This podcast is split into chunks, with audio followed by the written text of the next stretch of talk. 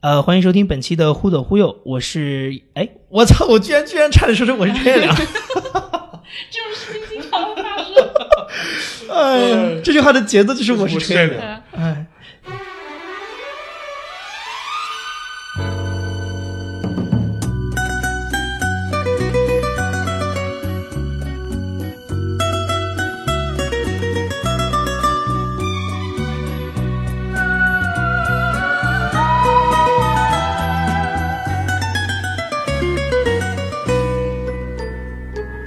ああ白い翼が走るあ就我一直有个印象，就觉得国内的好像博物馆学是跟文博考古是在一起的，对这个印象非常正确，是对 是的，这个好像跟我觉得可能跟国外就不太一样了。对完全不一样。感觉好像是因为这个大家觉得博物馆里放的都是文物吧，あお前中国人很喜欢讨论这种圆明园的东西，出去了，啊那个原罪你们去你们学界是认可有，确实是有这个东西。我反正我认识的老师们都是认可的，那就是就是战争中被，而且是侵略战争中被抢走的。今年的年度博 物馆旅顺博物馆，对对对，旅顺博物馆，非博物志非非常神的一个非常神的一个博物馆。陶就一看就吓一跳，对吧？就说它根本不像一个县市级的一个博物馆的一个东西嘛，就是它里面很多藏品都是当年日本人的时候留下来的东西。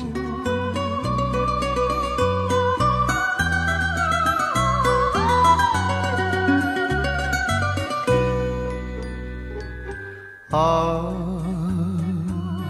窓に顔を押し当てて欢迎大家收听本期的《忽左忽右》，我是杨一。我是沙青青，啊，是今天非常难得的，这个陈彦良老师今天不在节目的现场，也是开开播以来第一次，但是今天更难得的是，我们请来了一位有台的主播，我们请到的是博物志的主持人婉莹，大家好，忽左忽右的听众们，大家好，我是博物志的婉莹。是，呃，这个婉莹是做的这个节目，其实是一个非常非常非常垂直的一个节目，就是她谈的是一个就是关于博物馆。跟所有与博物馆相关的内容，我可以这么解。什解么释叫垂直啊？垂直的意思？就是一个非常受众非常非常细的一个领域细细分的一个领域。对嗯，哦，就不像忽左忽右的话题，就是非常的、非常的杂，非常的广泛。 OK，所以你就是把这个呃去博物馆和对博物馆感兴趣的人划成了一个细分领域。细分领域。对 OK 啊，那这么说的话是的，那、嗯，是你你要不要再介绍一下自己的，就是现在做的事情？博物志这个播客是一个，呃，我们已经做了三年多了。然后一开始的时候呢，就是感谢李如一先生的这个发掘和提携。 然后他对的，我其实是一开始是 IPN 的听众嘛，啊然后他来问我说，你要不要做一个博物馆的播客？因为我是当时是在加拿大念博物馆学，啊、对，所以就呃找了两个我的好朋友，一个是一个建筑师，一个呢是一个在日本的一个女孩，但她她并不是做这种文化相关的事业的，但是一个就是非常有趣的一个人， 这样。啊对，我们就三个人开始做了这一个播客。是，但是你现在我感觉你的状态已经不仅仅是靠这一个，你不仅有这一个播客节目对吧？你还有别的。呃呃，我 这个是我一个正经的播客，啊嗯还有很多不正经的还东有西，很多 不是，是的，是的，嗯，因为我我一开始呃其实到现在也没有把这个事情当成一个特别事业型的东西来嗯做，就是我还是有点像，可能在早些年的话，比如说是在网上开了一个个人博客，嗯，那样的一个、啊是一个很很个人的一个东西，是博物志好像现在做了已经有快三年三年多了三年多了，嗯，就是但是我觉得算是这个 IPN 里面，嗯，就是还在现在你们还算还在 IPN，里面呃暂时不在了嗯还暂时不在了是吧？嗯，但是是那那个那个就是等于从那个上开始的节目当中还在持续更新的，对，就是开正式录之前，我还跟婉莹说，我说就是做三年不难，但是三年能够有规律的发布，这个 很难。对对对， 一是直的在更啊。是的，没错，就是大量的这个播客节目其实是头半年特别的热情，然后后来就越更越少，越更越少。 博物馆的话，尤其我们三个人又在不同的地方，所以就总是能看到值得说的东西。嗯，嗯，所以就这这个我觉得还挺重要，对于做播客来说，就是你心里面有话不得不说，就不说出来难受的那种 感觉。嗯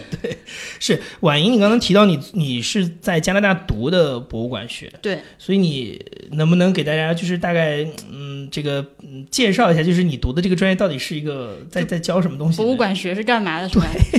这个博物馆学，一句话来解释就是研究博物馆的学科，这它真的就是这么定义的，嗯嗯嗯就是呃呃，但是就是大家会好奇说博物馆里面到底有啥好研究的 OK，就是博物馆学的话，呃，一般叫 museology 或者叫 studies of museums。嗯嗯、它研究的是，呃，它里面分很多个大的方向啊，但是嗯主要我们可以说它分成两个部分，一个就是那个理论上的，一个是实践上的。嗯，偏理论的这一块儿，它就会去呃研究博物馆的这个社会功能、社会角色，嗯以及他呃所从从事的这个各种的，比如说收藏啊、展示、教育各个方面的功能，嗯是一个理论项的东西。嗯然后实践项的呢，就是叫 operational museology，嗯，他们就是会更像一个商科，也不能这么说啊，就是一个就管管理学，管理学的东西，对，然后一些实操上的东西啊，不光是管理啊，还有一些就是什么东西怎么做，嗯，就是怎么样给这个馆藏东西分类啊，嗯怎么样保存它们呀，运输过程啊这些，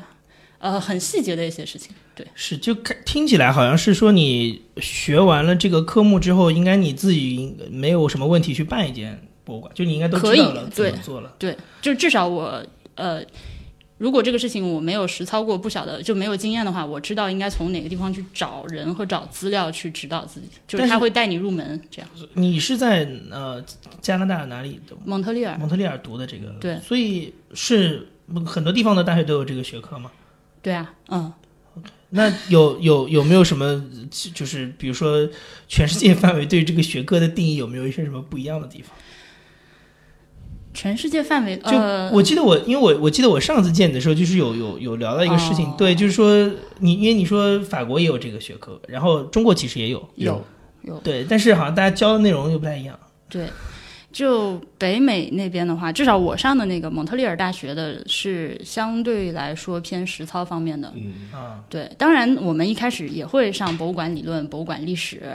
呃，但是呢，越到第二年之后，你就开始可以选择一些，比如说就是这个 gestion 就博物馆管理，嗯，还有一些就是博物馆的 marketing 这样的嗯类似的课程。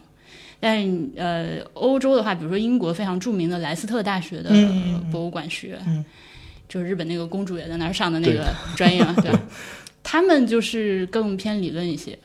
啊，它理论是指哪方面？就是比如说博物馆从哪儿来的这种吗？呃，那倒也不是，它就你指的理论是从哪个角度切入的理论？嗯，就是博物馆，你博物馆学，你把它当成一个学科的话，它也是像其他的，比如说科研方面，它是需要往外拓展和深挖的。嗯比如说这些年，而且也不是很近的事情啊，其实是五六十年代就开始兴起的，就是新博物馆学，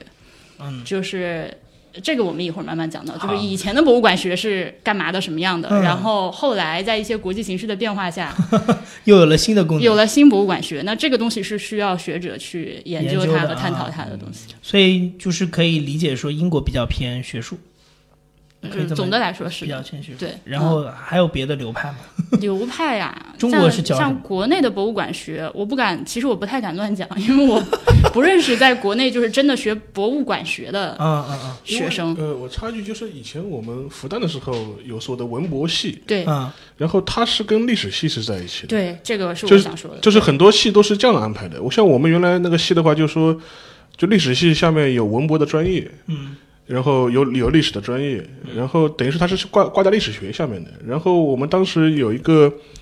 校，就校学校的博物馆，校博物馆。然后他们一帮一帮学生，他们就做过一件事情，当时是三峡大坝造之前，他们跑去做什么抢救性啊 挖掘。啊，对然后就把它拿回来之后，就等于是这布展是布在学校的那个博那个博物馆里面的。对，所以说我一直有个印象，就觉得国内的好像博物馆学是跟文博考古是在一起的，对这个印象非常正确。是对 是的，这个好像跟我觉得可能跟国外就不太一样了，对完全不一样。感觉好像是因为这个大家觉得博物馆里放的都是文物吧，所以就对这文物这个事情也可以讨论。就是国内的话，就是呃，在复旦已经是博物馆学已经非常好的水平，对就是顶尖的了。对，呃，当然还有北大呀，嗯对吧？嗯、他们一般都是和历史、考古，嗯呃，这些是在一起的。嗯，对，所以但是就是呃，我我比较好奇的事情是，就不同的这种风格，它教出来的，就是说是不是在实际的，比如说能力，或者是以后的这个怎么讲，相当于这个角色上。也会有不同，比如说你像国内，如果是如果它偏重于这个考古，就是文史类的这个方面培养出来的话，是不是你真的让他去办一个博物馆，其实挺难的。但是他可能比较会选藏品，还是怎么样？哦，你让他办博物馆肯定是很难的，对因为真正在博物馆里面搞运营的那些人，我不需要你是一个历史学的博士，或者是考古学啊或人类学的博士，就是你你学的那个方向。呃，对我更需要的是一个管理方面的人才，就就是你是知道怎么打理这个里面各种各样的关系啊。呃，对，然后后就是比如说我之前实习的那个加拿大历史博物馆，嗯它以前叫加拿大那个文明博物馆，嗯它就是一个，呃，这个不外国的这个博物馆体系的设置和外国的一些学术机构的体系设置是很像的，嗯就是你有一些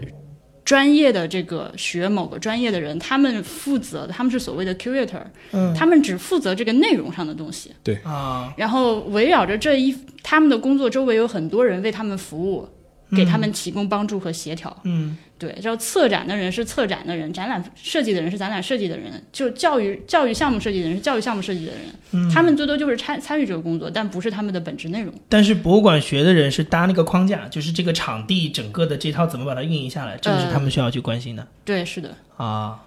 就是那你刚才还提到一个，就是呃，因为你们会教博物馆历史嘛，嗯，所以在你们专业人士看来，就博物馆到底是个什么东西？ 这个哦，你如果问博物馆的定义的话，它是有一对个现成的，就是一个国际博物馆学，呃，不是国际博物馆协会的一个定义，但它原文是英文的，嗯我就自己呃按照它的语序来翻译了。它首先是一个非盈利性的永久的机构，嗯哼，它是要服务于社会以及社会的发展的，面向公众开放的，嗯呃，收集、保存、研究、交流、展示人类的物质和非物质文呃人类的物质和非物质遗产以及嗯哼人类所处的自然环境。它的目的是教育、研究和娱乐。嗯哼，嗯、这个就是如果你去用中文来搜博物馆的定义的话，呃，会跟这个有一点小出入，但大体差不多。中中国是怎么样？是加了很多关于考古的， 倒是也没有。他比如说他会加一些你要。呃，为馆藏分类啊，这些就是这个啊 catalog 方面的工作，就是比但较其细实节的一些要规定。对对对，这个定义其实它是一直在变化中。嗯比如说我刚刚这个定义里面，他说到了呃物质和非物质遗产，嗯这个非物质的遗产就是比较近加进去的。嗯，嗯，嗯，因为这个国际博物馆协会它其实是四几年就有了，呃才成立才的，成立的啊，对，才应该说是成立比的较晚。对，然后呃，那个成立的时间呢是在新博物馆学运动兴起之前，所以它当时是一个比较传统的对博物馆的认知，啊。啊然后在这个几十年里面慢慢去演进的。那你刚才提到，就是那你新旧博物馆学这个的区别是什么呢？呃，旧的博物馆学的话，它更多是以物为中心的，啊，然后是。把自己，你可以说把自己放的比较高吧，就是居高临下的，我要教育大、教化大众、啊 c i v i l i z e 这个大众。对嗯然后它又是和就博物馆，就是现代意义上的这个博物馆，又一直是和政治紧密挂钩的，就是它一直以来就是和这个殖民文化呀，就是帝国主。义啊，呃，对，然后这个国家主义的 nationalism 啊，这些东西是、嗯民族主义的这些民族主义的东西，啊对对对，是紧密的联系在一起的。呃，到了后来，就是新博物馆运动兴起了之后，就有一个所谓叫做 eco museum 的东西，嗯呃，现在中文暂时我不是很确定官方翻译是什么啊，但是 eco museum 呢，指的就是说他抛弃了这种，他想啊也不是说抛弃，他想反对这种。呃，把别人的东西或者不属于这个地方的东西拿过来，嗯强行在这儿弄个博物馆这种行为，哦，他想做的是一个本本地的，然后服务于本地社群的，就是基于本地文化的，啊，就有土地的一种博物馆。对对 i n s t i t u t e 的一个博物馆，是这个是后来，所以也是对，当然它兴起的时间和那个什么嬉皮的运动啊那些是呃，六七十年代六七年是很重合的。啊，对，所以它你可以看到它这个里面一些历史和文化上都是，这时间都是对得上的。对他想反对那些集权的东西，啊哈，嗯就就是因为正好前两天我在你朋友圈里看到一个话题，就好像跟这个是有关系的，就是马克龙说，就法国总统马克龙说嗯他要归还呃一文些物嗯对文物给那个贝宁嘛，西非的一个国家。嗯，对，所以对你当时是我当时留言说，我说这个东西真的好吗？你说我们可以好好的聊一聊这个事 情。哎，这个我其实硕士论文写的是类似的事情，啊哈，嗯，就听起来它是一个很符合新博物馆学想法的一个，对，新博物馆学，你可以说它是一个比较左的事情啊。呃，对对对但对是我这个我本人的政治观点也是相对偏左一点的。啊哈，我个人是认为我是赞成归还的，但是不啊是无条件的归还。嗯，呃，我我没有说就是左到说我不管你从哪里抢来，你给我放回哪里去，那倒那倒也不是。嗯那你的条件是什么？就是你接收方还是要有基本的能保证这个文物的硬安全件和软件都要能对够硬软件都符合能符合。啊，然后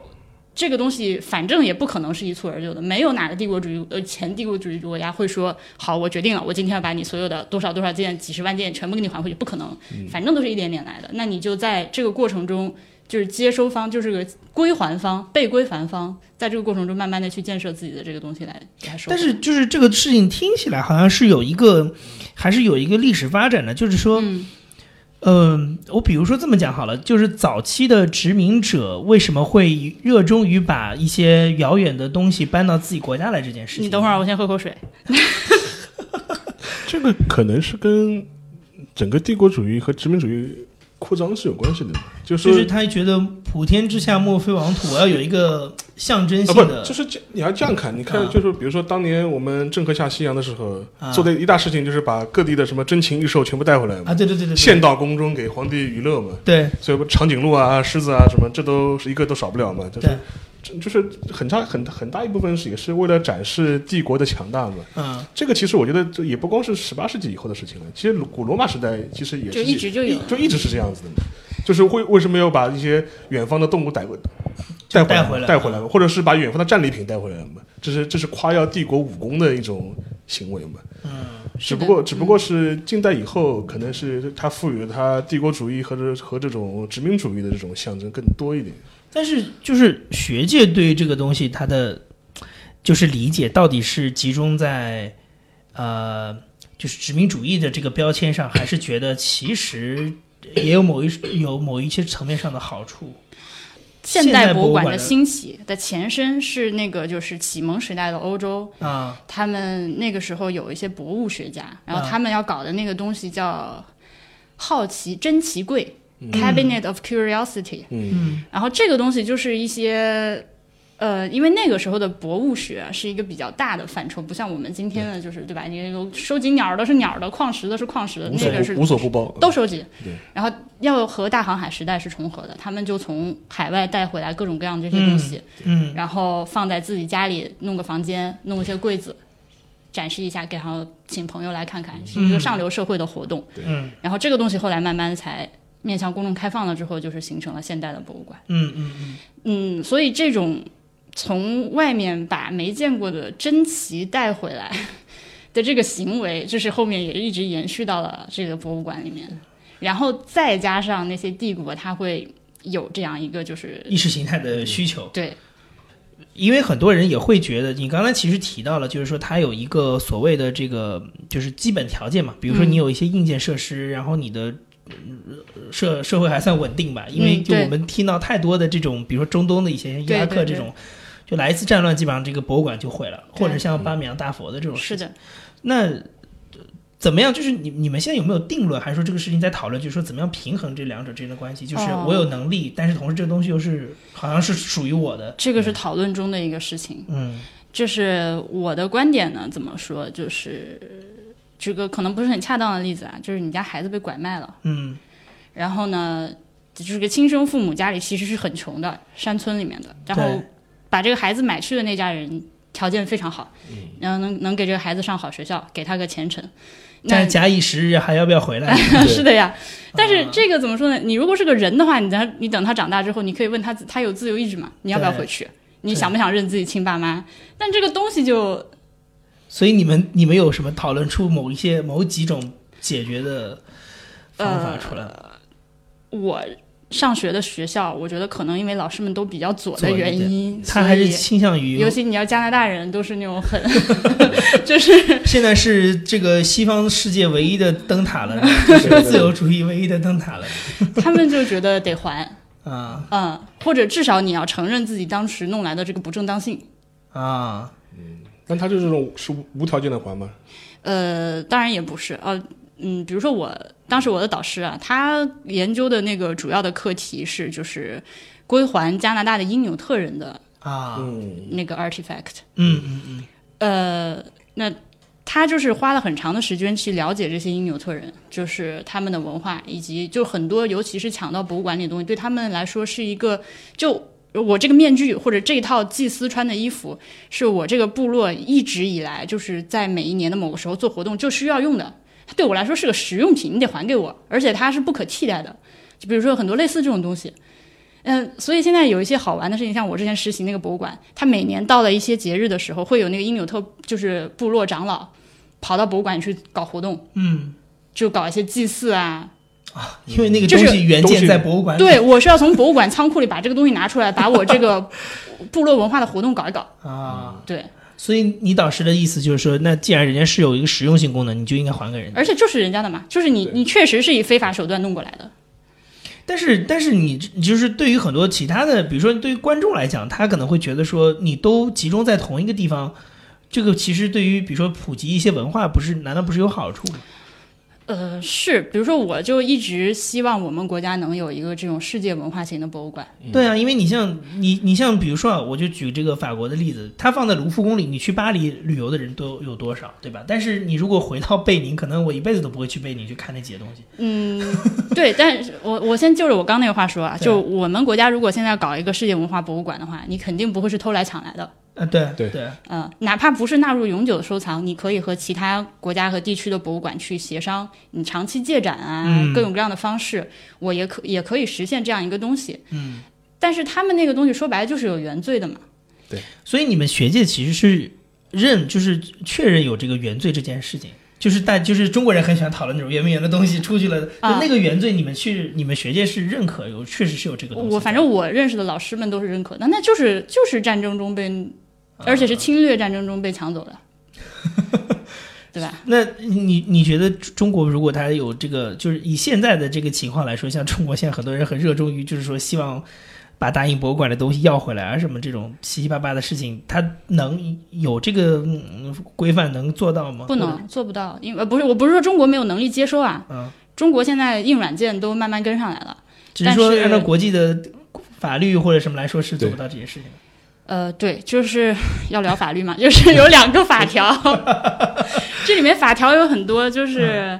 呃，就是就中中国的情况来说，就东西出去通就是在清末，然后一直到那个甚至到解放战争期间都有很多，但是建国之后还继续持续的在有。对，但是大规模的，就是对民族情绪伤害最大的，其实是那个就是十九世纪末啊，对那段时间的那些东西，西啊，那个时候呢，国家后来也其实也成立了就是类似的这种文物保护法的东西，但是因为你政府更迭了，人家不认。再一个呢，就是国际上有那种公约，就是说保护战争中的这个流失文物的这个嗯公约呢，嗯最早是五十年代的海牙签的签的。嗯然后那个东西呢，但是海牙国际法庭他们弄了一个这个各个缔约国弄完这个东西，它没有强制力，啊，而且它法不拘法不追究既往嘛，是我只能是五十年代签了之后，这个以后再被弄走的东西，那我可以根据这个条文作为一个法律的依据来要，但是之前的事情你就没办法了。啊，就是一笔历史仗账是就勾掉勾销销。的，一笔勾销了，对。 对。然后嗯七十年代的话，呃，然后七十年代的时候，联合国教科文组织又搞了一个，嗯呃，就是更有。也也不是说更有强制力吧，就是比那个更有效一些的一个法条，但是那个也不能往前追溯很多。嗯，对，所以基本上就是就是就是小粉红们期望的这个东西，基本上是一个悬案，悬案对吧？就是不可你能很难会去解决。那那像两岸这种事情呢，台北跟北哦京的这种事情呢，啊妈呀！ 我要喝口水。因为最近的新闻就台湾闹得很大嘛，一开始说台北故宫要关三年嘛，对啊，然后大家就岛内也吵成一片嘛，对啊然后后来那个台北故宫又又又收回，又说啊，就说我们这个方案还没有定，对啊如。何如何，嗯而且那个不是之前还有那种就是台湾的小粉绿们，不是对就一直说就是该把这个对吧文物该还的得还掉， 这不是我们台湾文化的东西，对对对还给你们大陆人， 还给你们强国人，是吧？对啊，呃，就这个事情，对这种这个事情是不是属于算你们博物馆学当中，如果研究这一类文物归还的事情当中，算一个非常非常特别的情况？还是说除了两岸，还有别的地方也有这个状况？这么明确的，我现在想不出别的例子了。嗯，跟你说，南北朝鲜可能会有一些，呃，嗯韩国和朝鲜之间可能会有一些类似的情况，但是像就是台北故宫这这种嗯的，这两岸这个真的非常的，因为而且它又不是主权国家，主要是两边都对这个事情国际法又不认，对呃，对它这个和我们刚刚讨论的那种那种那种文完物国全家不一样国家不一样，对，对完全完全不一样。嗯，对，然后对，所以这个问题的另外一个方面呢，就是那些占有的博物馆，嗯他们也发了一个联合声明，嗯是叫好像是叫什么世界文物世界文化博物馆嗯的一个就是价值声明之类的东西，嗯，他们就是这里面就包括什么大英博物馆啊，还有美国的什么大都会啊，就是这种既得利益者啊，既得利益者，他就是说。我这个东西是我我们的使命是为人类文明存续这个东西的，对啊，呃，你这个东西放在我这里呢，虽然说它可能来由来路不正，但是现在它已经经过这么长的时间，变成了一方面变成了我本国文化遗产的一部分，嗯，一方面我也是在为全人类在做这一个 preservation 的工作，嗯，对，所以他们是站在这样一个立场上拒绝归还的。所以你们哎，我我还好奇一件事情，就是说很多的这个就呃哎，我我举个我说一个这个是可能是一个非常非常愚蠢的问题啊，就是。嗯比如说都是名画，嗯，在博物馆里的名画跟在这个就是 gallery 里面的名画，这这个两个之间有什么区别吗？还是说对于你们来讲，gallery 哦也其实也是博物馆？不是，因为首先博物馆定义第一条就是非盈利嘛对，嗯， ，gallery 就是要赚钱的，所以像很多，所以你像欧洲很多博物馆，其实它它所谓的亮点就是那些什么伦勃朗啊，什么这嗯这些梵高啊什么的，嗯，就这种的话，你们其实是有区分的，就要看这个展览地的性质是什么。哦就是它到底是属于那种文化遗产，还是属于文化遗产的展示，还是属于 啊，不是不是不是这个意思，就是说、啊呃，一个名画它市价再高，进了博物馆之后，它的这个就是作为商品的这个属性就被抹除了，嗯它就。就咱们这儿，因为你我我经常在博物馆里面就偷听旁边人聊天嘛，哎，这个值钱，这这个个值之钱，前这个价值连城，对但对是但是这个它嗯怎么说？你只能是把这个东西，它是假设它现在是在拍卖市场上的话，它很值钱对，但是它一旦是博物馆的库存的话，它就就是钱这个事情已经和它无关了。啊？嗯，你就不能再去讲这个东西值不值钱了，它就是而且从而且从博物馆的运营的角度来说，嗯或者是从规范的角度来说，它也不可能再重新回到市场上去了。嗯，可以这么几说乎不可能。 除非被除非被偷走，对，它是这样，就有些你知道博物馆它就是有所谓的这个 mission 嘛，就是嗯使命，就是我这个博物馆，比如说啊，我是一个呃精准的。致力于收藏几十年代到几十年代中国嗯某个地区嗯艺术品嗯的这样的一个博物馆。那么我可能由于历史的原因，就是我馆藏来路的原因，导致了我这个里面有一些古代的东西，或者有一些外国的东西。嗯这个东西是不属于我，就是不属于我研究和保存的范围范的围的。对对，放在我馆藏里面是个负担，而且也不能发挥它的作用。这个东西我没有办法展出，嗯，一因为一个东西不能展出，它就丧失了很多的这个它只是个储存的对嗯功，能。所以这种时候就很多博物馆就要想办法把这个东西换出去。啊，就是我能不能和其他博物馆，就是他们是弄这个的，然跟后他们那儿有细分的我博物馆，哎做，交他换们那儿有我想要的，我给你换一换，嗯或者在极端的情况下，我向国家这个管理的部门打报告。我不知道我们国家是不是这样的，啊，外国是这样的，就是嗯我向这个管理部门打报告，因为博物馆不能随便卖东西的，嗯这个审批下来之后。同意你这个东西卖给谁谁谁，也而且也不是说你想卖给谁就卖给谁，这是很复杂的过程。啊，对，在这种情况下，国它内国内国内应该也是这样的。 嗯，它有可能会被卖出去，有有那么一丁点可能性，嗯。所以换句话说，就是一个艺术品，它这样岂不是它的这个路径非常的清楚嘛？就是不管你最后怎么流转，你最后流到了博物馆手中，你的就这个流转的生涯就结束了，基本上是的，基本上是这样。嗯 OK，然后我要聊一个事情是，因为你是很专业的，就是学博物馆的，你自己以前在就是参观或者是说你们的课本上的博物馆当中，有什么让你印象特别深的经验吗？我呃，今年今年的年度博物馆旅顺博物馆，对对 对，旅顺博物馆非博物非非常神的一个非常神的一个博物 馆，我也去过。嗯博士之前专门做了一期节目，就是讲旅顺，就是那期那期那个标题我记得好像叫《旅顺震撼记》之类的。就是对他为什么会那么神呢？对，就很多人能分得清楚，这个旅顺是大连，它是下面底下面面的呃大连下面的一个市大连下面那个市它，现在已经变成大连一个区了，啊，这这个旅顺区了的。对对，嗯我我是一三年的时候去的。嗯你也是做研究的，我当时目的吗不，我当时去的时候是为了那个历史巡礼，看看那个日俄战争哎古战场，然后二零三哦啊什么这这这种去的嘛，然后就是看那个威旅旅顺的军军港嘛，就啊所以当年我我我今年写那本书里面其实也用了很也用了当时去拍的照片嘛，所以说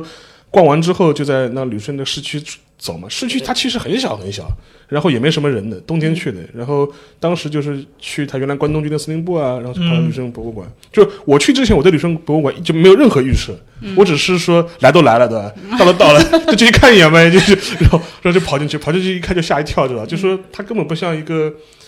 呃，就县县呃县县市级的一个博物馆的一个东西嘛，就是它里面很多藏品都是当年日本人的时候留下来的东西，嗯，尤其是当年日本人去新疆做一些考察，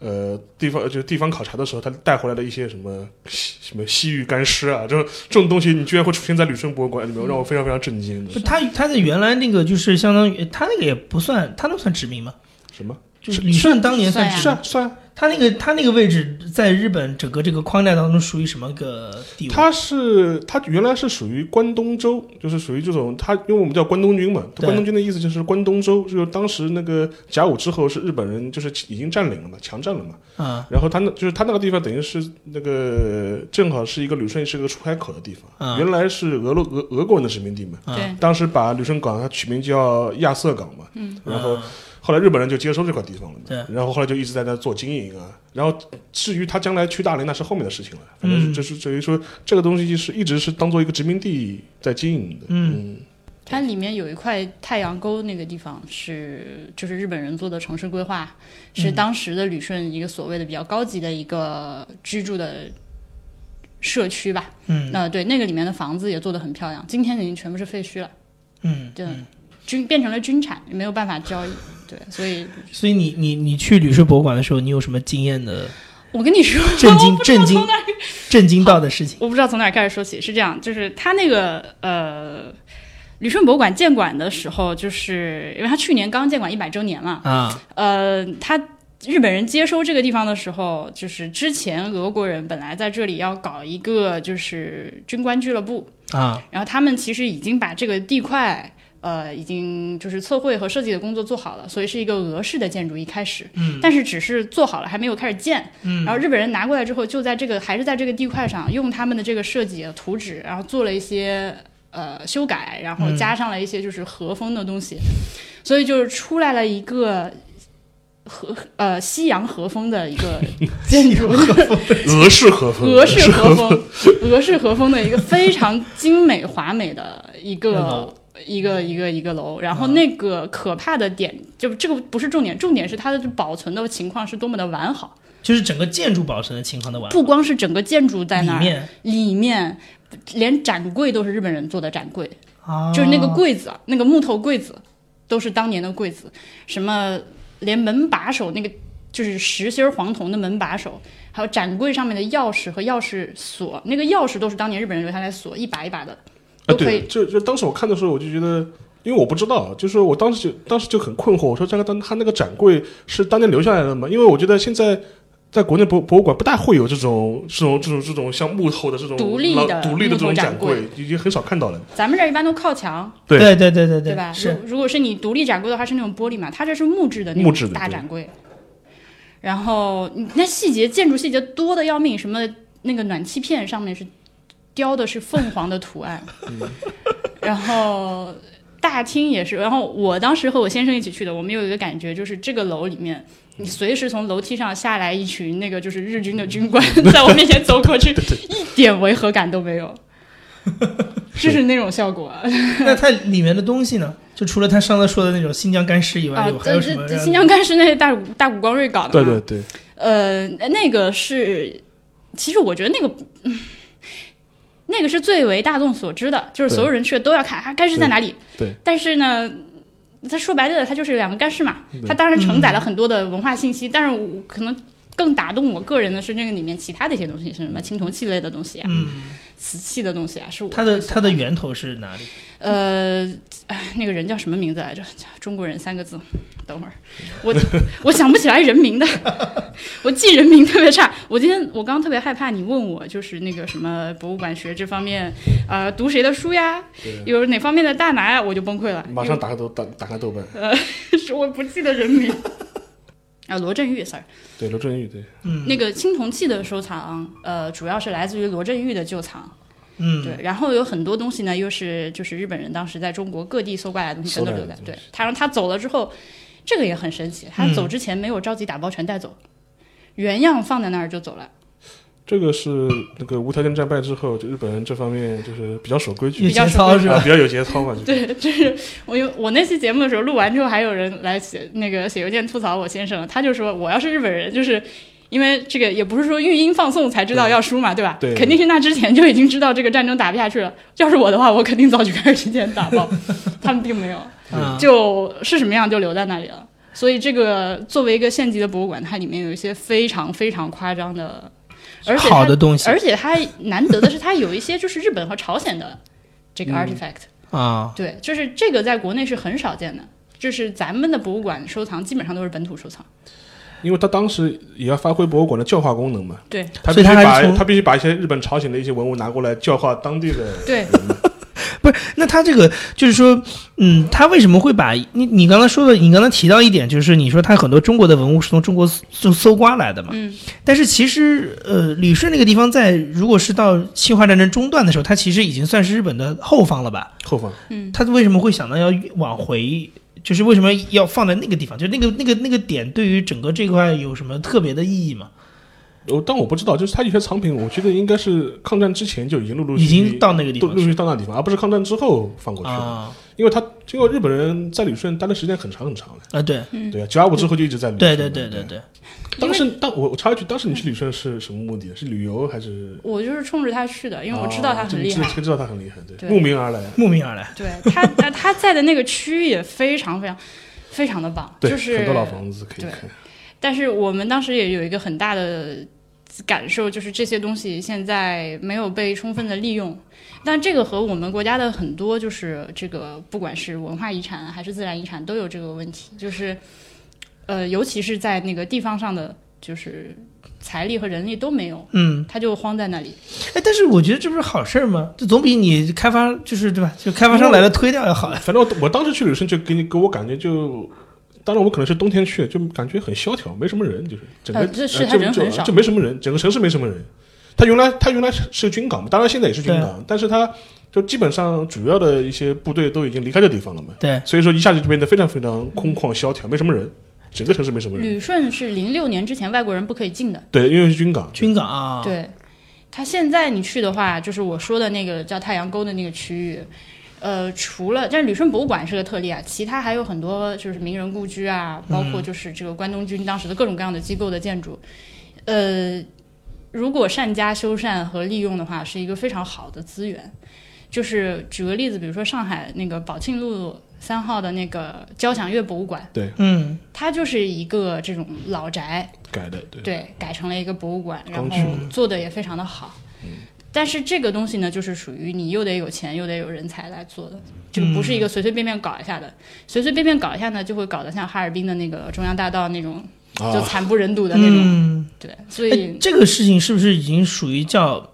呃，香港叫这个古迹活化是吧？就是我不知道香港叫啥，就是就是这个嗯概念，就是说一些老房子把它重新用一些现代的功能来做，这个算你们的研究范围里面吗？这个更属于建筑方面的东西。啊，对，就是你做指城的就市规是划、建筑师啊，这些人都你会指的其实更感还兴是趣还是说它最后的出来的那个东西的功能还是一个博物馆？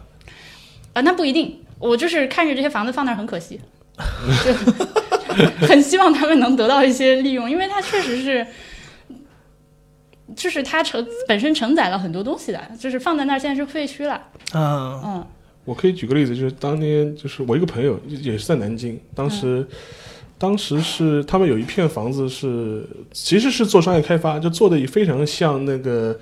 呃，就比如说上海这种新天地啊新天地啊，它这种啊老房子商业开发。当然了，它具体哪个地方我就不讲了，对吧？比较这个这个这个维维维他人会的，但是它那地方做开放开发做了一半，就做成像高级会所一样的，但是房子是老洋房。嗯啊，就做了一半，他突然找我，他说你能不能帮我找一点，呃，就是一个民国一个名人的一些资料？我说你找这东西干 嘛？他整说个。展厅嘛，他说：“他说啊，他说我们当中要把一栋楼拿出来做，做成他的一个私人的一个像博物馆一样的，嗯以他为主题的一个博物馆嗯或者一个展示厅。”我说：“我说干嘛要做这个事情？”他说：“哎呀，他说我们做完之后，后来就说就是跟那个当地政府沟通，当地政府说你们搞得太商业嗯了，你看他你必须有点这种什么文公化益意义文化这种东西，所以他他所以说我们当时临就临时改那个规划，当中要把一个楼做成一个像一个主题的一个博物馆嗯的东西。现在就说越来越多做这种老建筑开发之后，它都要必须安一个什么博物馆啊文或化者上的啊东西文化上的设施在那个地方。我刚才还想了一件事情，你刚才提到旅顺博物馆，是不是这个日本的博物馆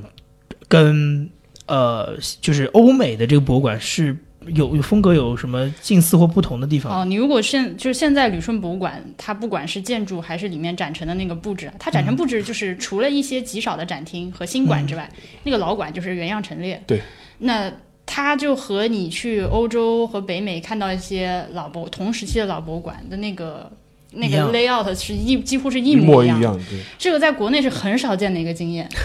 因为就是你对你你你现在去一个博物馆，就是你闭着眼睛想想一个展厅是什么样的，对对吧？对四面是那个墙柜，然后中间有几个立柜，对对，对吧？但但是以前的博物馆它都是那种独立的四面玻璃的那个展柜，我这就是然后一个一个一个一个个一个一个独立的，像一个个岛一样的在里对面排一个阵列。然后除了高柜之外，有一些适合平放的呢，它就做一个呃平柜，啊哈腰那么高的，嗯也是木质的。那个东西在国内几乎看不到。因为他日本人当年就是是跟欧美人学嘛，嗯，然后学完之后他就原样保存到现在了。就是你那你现现在的日本博物馆里面还有这种风格吗？也有啊，你去他日本那个东京、上海的那国立博物馆，它有几个展厅，我有觉几个得展厅是我觉得这样还是很欧式的，就是原来这种老的欧洲的这种展厅的感觉还是这样子的。嗯因为因为日本人就是说他这套东西跟他整个有关系的，啊就是他学英国人，他以英国人为师嘛。呃，原来英国帝国学的那套东西，他一直在学嘛。可能英国人自己都已经不再这样做了，但他还是还是还是在学 嘛。就就是我我我我去大英博物馆就觉得里面就是一个非常其实还挺现代的一个感觉，那个大对，因为厅它经过很多次的那个对改造嘛，它那个现在那个中庭原来是露天的，上面搞了个棚子。啊啊哦啊，对对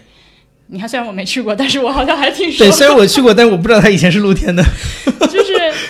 呃，这个就是这是我一个朋友说的话，他就是觉得。呃，看过这个大英，还有这个就是法国的像卢浮宫 啊这种，嗯然后又看那个东京的那个东京国立博物馆，啊，你还是能感觉到这个东京国立博物馆确实是一个帝国博物馆的感觉。怎么讲？帝国帝就怎国博么物就馆它帝国的点体现在哪里？第一个嘛，它很多这种就硬件的布置，给你感觉就是非常像当年欧洲的这种味道嘛，这是第一个。第二个，它整个一个就是展品的一个布置方式，就是还是有一套很强的意识形态啊，在背后的嘛，就是讲啊，我们日本什么源远流长的啊，然后如何自立自强，对吧？ 人民勤劳勇敢，对吧？ 就就基本上它是有一个很明显的有一个有一个意识形态的一根主线故事在线嗯在讲的，嗯然后它要传也要传达一个国足的这样一种意识的这种对，嗯潜意识还是很强的，因为你你去。当然，我去大英也很久以前，大概十年前了吧，嗯就是属于，然后当时给我感觉的话，就是说它是，当然你有它殖民地的背景，它各个地方都有，对对但是它对对你，我当时给我种感觉，它是很明显有意的要淡化这种。当年殖民地的这种感觉，啊对它要给你感觉就是我们呈现的是呃世界世界世界文明的多样性 diversity，就是它要给你这种都能更更强烈一点。，对，就是但哎，但是是不是就是东东亚的博物馆，相对于西方的博物馆来讲，相对来讲它没有那么的嗯就是世界，就是藏藏品没有那么的世界性。这个历史遗留问题啊。对啊，所以才说为什么它是一个日本那边才有这个可能性，因为它是东亚这边唯一一个它有可能它有可能，点多样性的，对啊就是，这突这个破我国我界我的拒多绝样把这个叫多样性啊，它这个就是因为在各地搞来的， 这多样性是后来对 明白？啊就是脱离帝国主义之后才开始弄 嗯，的一个新的说辞啊。嗯，因为像日本是对它它那个，就它这还有一个就是说给你感觉帝国感觉特别重，就是因为它殖民，因为它有殖民地历史嘛，在朝鲜啊，在台湾啊，中国大陆啊，然后所以它也会在它的这个展品里面，它也会这种东西，这种东西也会体现出来嘛。对，嗯它会有一些就是这这个展馆专门展中国的东西啊，啊，还有个展馆展这么韩国的东西啊，对，就现在变成一个 diversity 的一个象征，但但是实以际前上就是对对吧它来就是路是对我的我的领土的一部分，这些地方有什么物产，像大。嗯英博物馆就更加是这样，它对大满世界都英有。嗯是大英，大英我是觉得它的那个帝国气其实挺重的，嗯而且而且就是因为我我上个月刚去了那个纽约大都会嘛，嗯，我觉得虽然都是这种就是说从各个地方搜刮来的，嗯，但是我我觉得大都会相比较它来讲还是比较的没有就帝平国感，没有帝国感， 对。专业的博物馆的感觉，嗯对它的那个我觉得还是有一点就是帝国感还是挺强的，伦敦的那个，嗯，嗯，它就是要展示展示帝国疆域啊里疆面域的里面的这种东西，但是但是问题是，就是说，你看，就是大英帝国本身已经衰落了，就是有快一个半个就一百年了吧，就嗯相当于。但是就是它到今天为止，这个感觉还没有，就是这个怎么讲，底色还没有被洗掉。虽嗯然他一直在讲那个就是所谓多样性的这个故事，但是这个底色其实我觉得还没有洗洗掉不。掉的，除非都还掉。嗯， 没有办法洗的这个东西。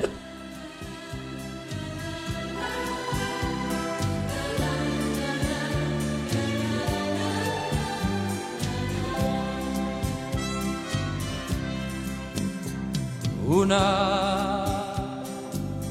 canción me recuerda aquel ayer cuando se marchó en silencio un atardecer. Se fue con su canto triste a otro lugar. Dejó como compañera mi soledad. Una paloma blanca me canta al alba viejas melancolías, cosas del alma. Llegan con el silencio de la mañana. Y cuando salgo a verla, vuela a su casa. ¿Dónde va que mi voz ya no quiere escuchar. ¿Dónde va que mi vida se apaga si junto a mí no está? Si quisiera volver, yo la iría a esperar. Cada día, cada madrugada, para quererla más.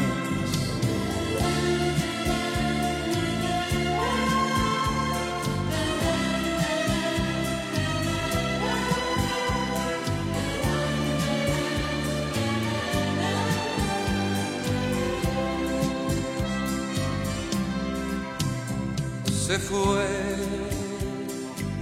con con su canto triste a otro lugar. Dejó como compañera mi soledad. Una paloma blanca me canta al alba. viejas melancolías, cosas del alma. Llegan con el silencio de la mañana. Y cuando salgo a ver la abuela a su casa, ¿dónde va que mi voz ya no quiere escuchar. ¿Dónde va que mi vida se apaga si junto a mí no está? Si quisiera volver, yo la iría a esperar. Cada día, cada madrugada, para querer